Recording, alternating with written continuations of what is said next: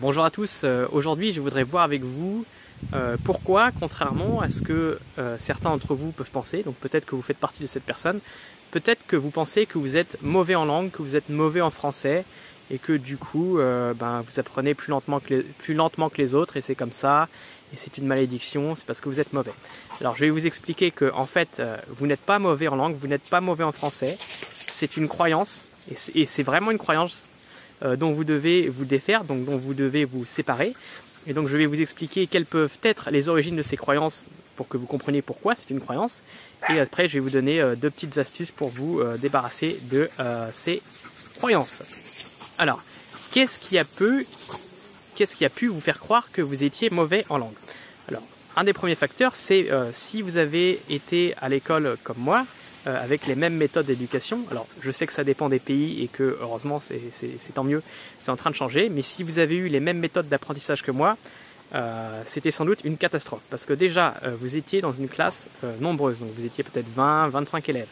Donc, déjà, à 20 ou 25 élèves, on a peu d'occasion de s'exprimer sur une heure de cours. Or, pour progresser en langue, il faut vraiment pratiquer son oral et parler le plus possible.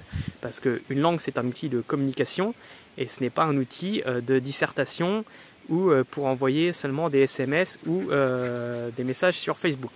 donc ça c'est un des premiers points. Et donc en cours, les rares fois où vous avez eu l'occasion de vous exprimer, souvent c'était sur un temps très court, et en plus surtout si vous étiez débutant, donc vous aviez besoin de concentration pour parler, ensuite vous étiez peut-être stressé de parler devant les autres, parce que déjà c'est stressant au début de parler une langue étrangère qu'on ne maîtrise pas, mais en plus devant ses camarades, on peut être encore plus intimidé. Et quand vous avez enfin osé parler, vous avez dit une phrase, donc vous avez dit par exemple euh, je, cherche mon clé au lieu de dire je cherche ma clé. Et votre professeur, euh, qui n'est pas du tout mal intentionné, hein, il, euh, voilà, il, vous a corrigé, il vous a dit non, on dit on cherche ma clé.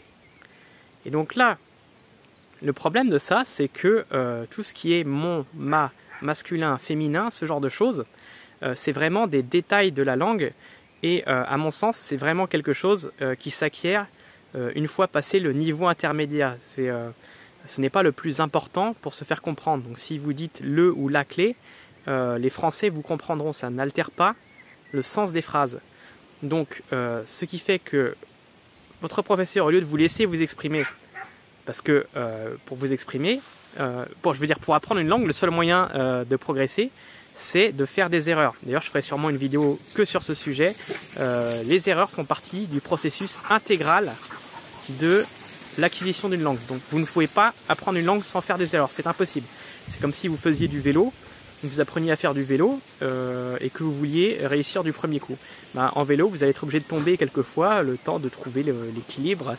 Euh, oui, le temps de trouver l'équilibre. Donc voilà, c'est ça. Et donc, comme votre professeur vous a corrigé systématiquement, vous avez écrit que vous avez donné une réponse fausse. Comme si euh, votre interlocuteur français n'aurait pas pu vous comprendre si vous aviez dit mon ou ma clé, alors que ça change rien. Donc à cause de ça, vous avez cru que vous étiez mauvais. Donc après, quand vous avez repris la parole, vous êtes encore plus concentré que d'habitude. Et donc comme vous étiez stressé à l'idée de parler, vous avez fait encore plus d'erreurs. Donc votre professeur vous a encore plus repris. Donc vous êtes cru encore plus mauvais. Et donc après, c'est une boucle sans fin. Et même si vous avez peut-être pas de chance, peut-être qu'à un moment donné, vous connaissez la phrase, mais que vous aviez besoin d'un petit instant pour réfléchir euh, avant de parler, parce que peut-être que vous êtes encore en train de raisonner en traduisant dans votre tête, donc ça, ça se travaille. Et peut-être que voilà, au début, vous passez par ce cap-là. Et donc du coup, comme vous avez hésité trop longtemps avant de parler, votre professeur ou votre interlocuteur a cru que vous ne compreniez pas ce qu'il avait dit. Et donc, euh, si vous n'avez pas de chance, soit il vous a parlé en anglais, soit il a demandé à un autre élève la réponse. Et euh, donc voilà, c'est une boucle sans fin qui vous enfonce dans la croyance que vous êtes mauvais. Donc ça, c'est une des premières causes. Euh, et surtout après, si vous avez eu des mauvaises notes, alors là, c'est foutu. Euh, vous avez eu 5 sur 20. Voilà, vous vous dites, je suis mauvais, c'est sûr. et vous ne sortirez pas de cette croyance facilement. une des deuxièmes causes qui peut vous faire croire ça, c'est si vous utilisez des méthodes justement qui renforcent cette croyance. Comme par exemple, selon moi, il le pire exercice de tous les temps euh, je, déteste cet exercice, c'est l'exercice des textes à trous. Euh, si vous en avez fait plein en classe, euh, le problème de cet exercice, c'est que par exemple, vous aviez un texte, avec plein de trous, ce qui, dont je doute de l'utilité, où vous deviez par exemple marquer le ou la à chaque fois devant un nom. Vous mettiez le, la, le, le, le, bref. Et après, vous avez corrigé cet exercice en cours. Donc évidemment, euh, parce que c'est le but des textes à trous, c'est de pointer euh, toutes les erreurs, tout ce qui ne va pas. Euh, donc quand vous avez fait la correction, vous aviez vu que vous avez fait des erreurs. Alors que ce sont des détails qui s'acquièrent, je le répète, à un niveau intermédiaire, voire avancé. Parce que c'est les points, contrairement aux idées reçues, qui sont les plus durs à acquérir en français. Donc ça se travaille après, et pas au début. enfin, selon moi. Et donc à cause de ça, vous vous êtes dit que vous étiez mauvais, et surtout vous avez, euh, vous avez, vous vous êtes conditionné dans la croyance qui est que si vous n'utilisez pas le bon article pour parler, vous n'allez pas être compréhensible. Donc après, quand vous devez parler, vous êtes complètement inhibé parce que vous êtes habitué à vous faire couper la parole, vous êtes habitué à avoir des mauvaises notes et vous êtes habitué à vous focaliser sur des détails et à trop réfléchir. Donc vous réfléchissez trop, vous pensez que vous êtes mauvais et on retourne dans la spirale infernale. Parce que finalement, en fait, euh, quand on parle dans une langue, euh, tout le secret en fait, et c'est dur euh, les premières fois, c'est normal, c'est vraiment de lâcher prise. Donc c'est vraiment l'inverse de ce de ce qu'on vous demande en société. Normalement, vous êtes censé réfléchir. Et ben, quand vous parlez une langue, c'est l'inverse. Vous devez oublier euh, la réflexion et vous débrouiller avec les mots que vous connaissez. Et vous pouvez prendre l'exemple des enfants. un petit enfant qui apprend tout juste à parler, il va faire exactement la même chose. Il va dire boire ou de l'eau au lieu de dire euh, est-ce que je voudrais, je pourrais avoir de l'eau s'il te plaît ou des choses comme ça. Et pourtant il va se faire comprendre parce qu'il doit, pour s'exprimer, pratiquer. Comme en vélo, vous êtes obligé de tomber avant de pratiquer. Donc voilà, ça c'est la deuxième cause qui a pu euh, vous faire croire que vous étiez mauvais. Ensuite, il y a un autre point euh, qui est tout simplement que il ne faut pas confondre être débutant, être débutant avancé ou être de niveau intermédiaire ou quel que soit votre niveau et être mauvais. Donc je ne sais pas si par exemple vous avez fait du karaté, euh, si dans le dojo il y avait avec vous des ceintures jaunes, vous n'étiez pas en train de vous dire ah celui-là il est nul en karaté, il est seulement ceinture jaune, tandis que moi je suis ceinture marron. Vous n'êtes pas en train de penser comme ça, vous vous dites cette personne est ceinture jaune. Voilà, ça ne veut pas dire qu'elle est mauvaise en, karaté. C'est pareil avec les langues, vous avez un certain niveau. Et si vous avez un niveau débutant, être débutant, ce n'est pas être mauvais en langue. Être débutant, c'est être débutant. Euh, c'est pas pareil. Donc ça c'est aussi important. Et donc le quatrième point qui a pu, vous, euh, je crois, j'espère que je suis à 4, euh, qui, a pu vous faire croire ça, c'est euh, peut-être que inconsciemment, sans vous en rendre compte, comme si jamais le français est la première langue que vous apprenez par vous-même, c'est-à-dire en dehors de l'école, peut-être que vous avez sous-estimé le temps d'apprentissage nécessaire à une langue parce que euh, une langue ça s'apprend toute la vie. Euh, moi je suis encore en train d'apprendre à parler français. Euh, il y a encore des mots que je ne connais pas. et vous aussi vous allez apprendre toute votre vie le français. Vous allez bien sûr un jour parler couramment ou avoir un niveau courant, mais vous allez toujours apprendre. Et c'est comme ça que ça marche une langue. D'ailleurs les langues évoluent à travers le temps. C'est parce que les gens apprennent tout le temps à parler toute leur vie. Donc le problème de ça, c'est que contrairement à d'autres matières, par exemple, là je vais reprendre l'exemple du vélo, mais quand on apprend à faire du vélo, une fois qu'on sait, on sait comment euh, rouler euh, sans tomber, ben ça y est, vous savez faire du vélo toute votre vie. Et, euh, ben avec les langues, c'est pas pareil. Les langues, ça prend du temps. Et c'est un c'est voilà, un marathon, pas un sprint, comme vous avez pu le lire ou l'entendre souvent. donc ça, c'est un détail important. c'est pas parce que c'est long que c'est difficile, et c'est pas parce que ça prend du temps que vous êtes mauvais.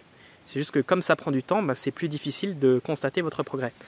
Et euh, justement par rapport à, ça, un autre point, c'est que contrairement à euh, d'autres matières où on peut clairement constater le progrès. Donc de mon expérience personnelle, j'ai l'impression que quand on progresse en langue, euh, c'est pas une courbe ascendante exponentielle comme ça.